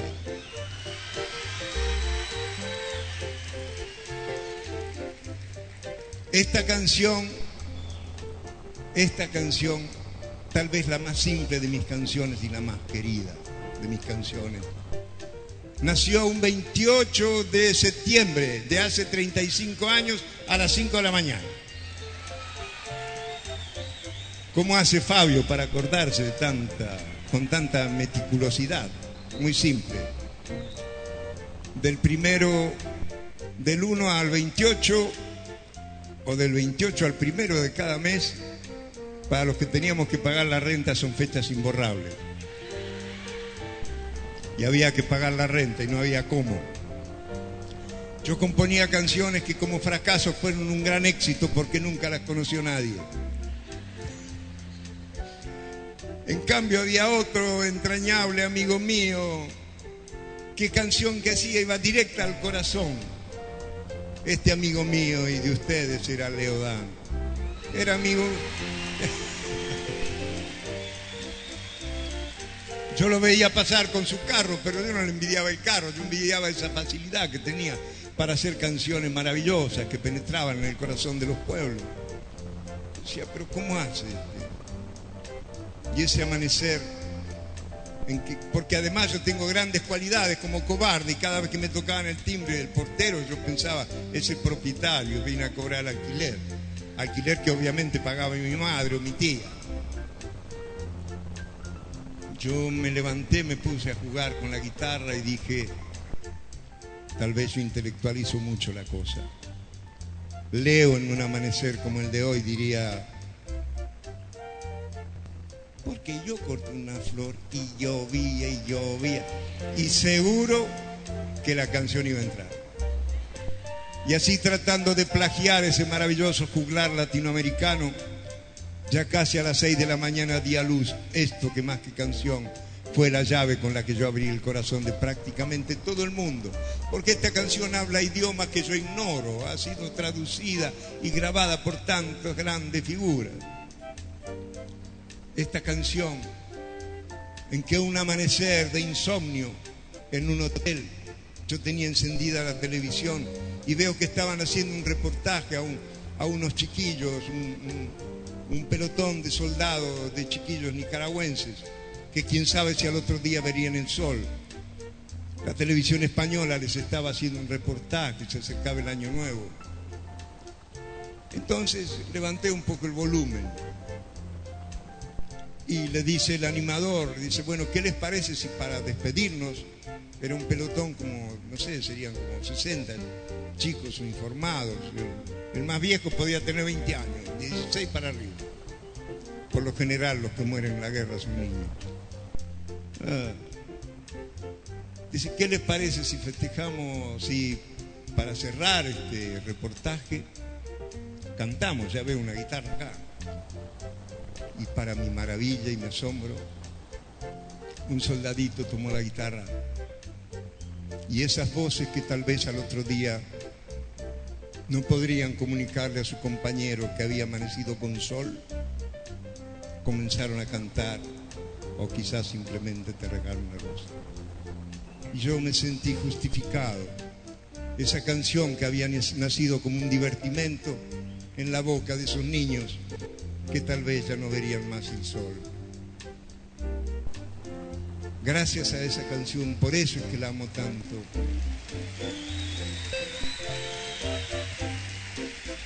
Como les dije antes, gracias a esta mi canción más simple, cuando llegue el momento de empacar para no regresar, ustedes me recordarán. Y yo desde los cielos o desde los infiernos les estaré bendiciendo y agradeciéndoles esta hermosa vida que me han regalado, que me permite.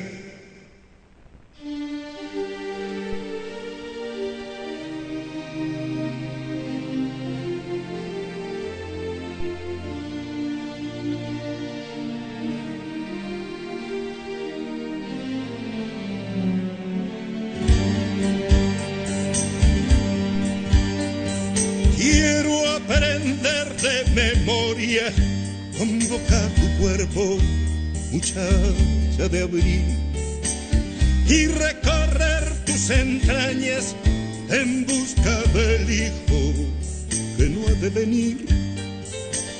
Quiero partir con mi canto tu cuerpo de niña y hundirme a vivir. Poco me importa la gente que opina y se mete, me han de entender. ¿Cómo explicar que te quiero, que me sonrío y muero al verte pasar? ¿Cómo explicar que te amo si no fuiste mía ni lo serás jamás? ¿Cómo explicar que me duele hasta el aire que juega en tu pelo y tu andar?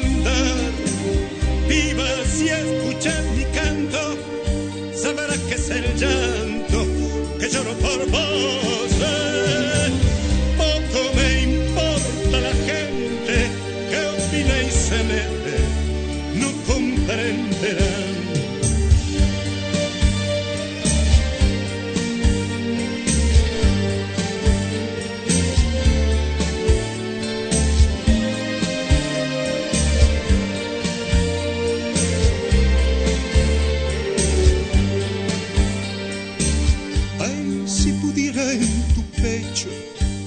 El sosiego y encontrar paz.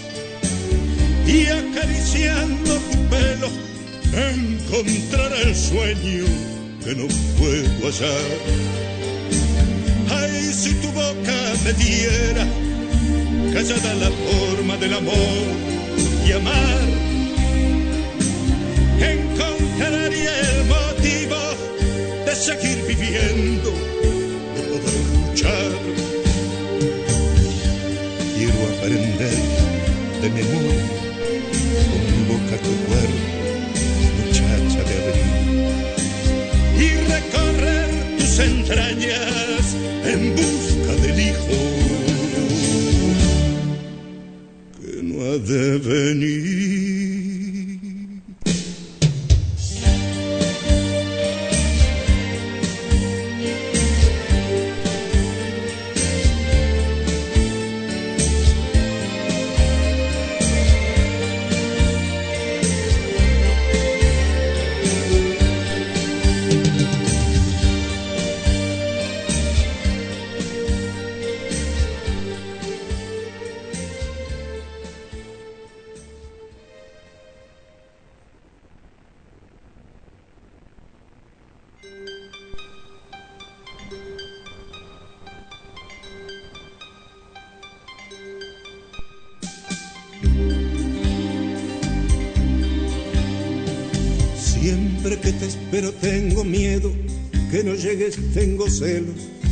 Como una angustia aquí. Luego al ver tu imagen a lo lejos, tu sonrisa, la alegría del encuentro vuelve a mí. Qué tonto soy, Es el amor, pero es que sufro y me hace tanto mal. me ocurre igual, igual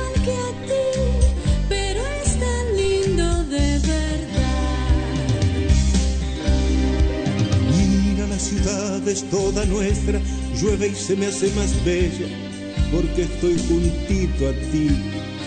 Suenan las campanas a lo lejos, Me recuerda las mañanas en que yo te conocí. qué lindo es, soy tan feliz.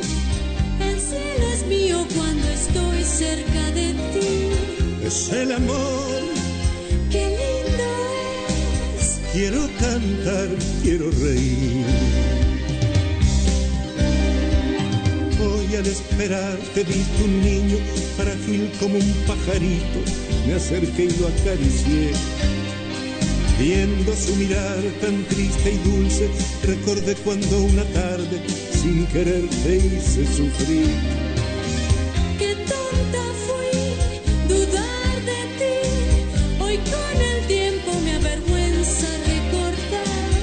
Sé por qué, si yo también a veces tiemblo de pensar que no vendrá. Es el amor, qué lindo es. Quiero cantar, quiero reír.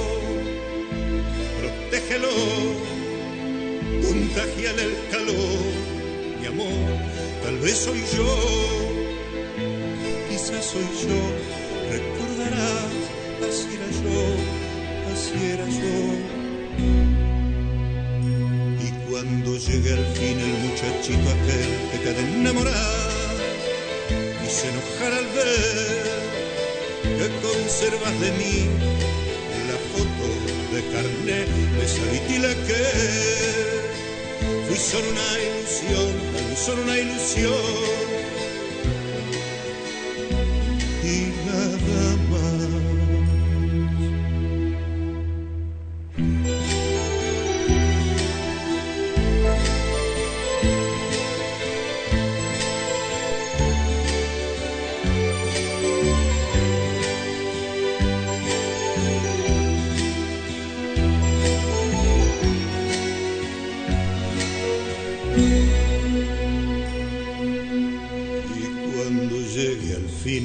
muchachito aquel que te ha de enamorar y se enojar al ver que conservas de mí la foto de carnet de y dile que fui solo una ilusión, tan solo una ilusión.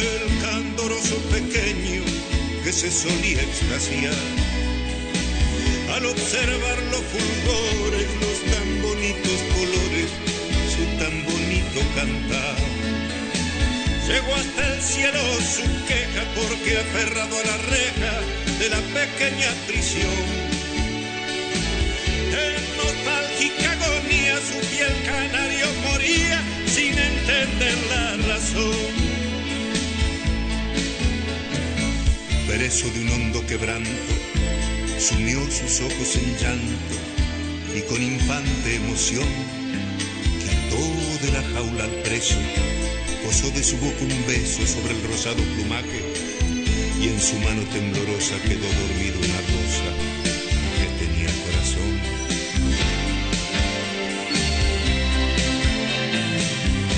La cajita de madera, la cajita de madera aquella que contuviera lapicitos de color.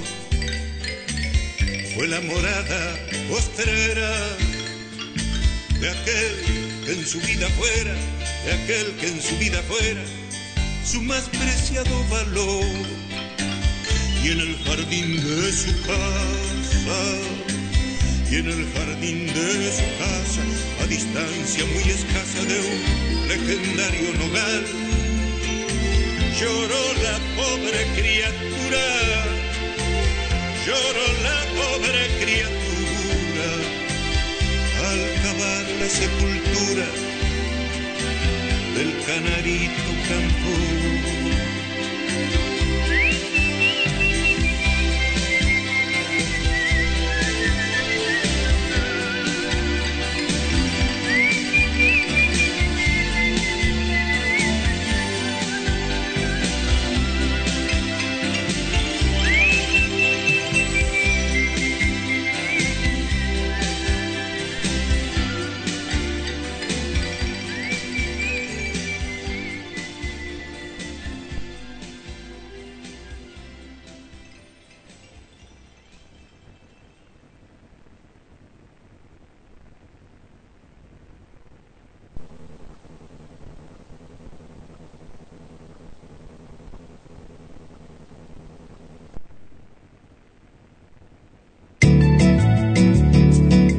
GDS, la radio que nos une.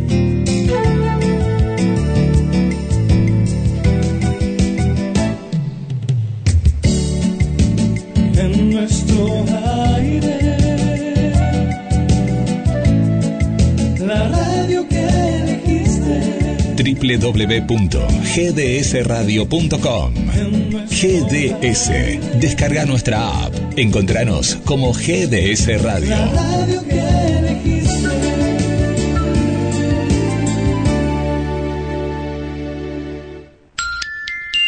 19 horas e 49 minutos.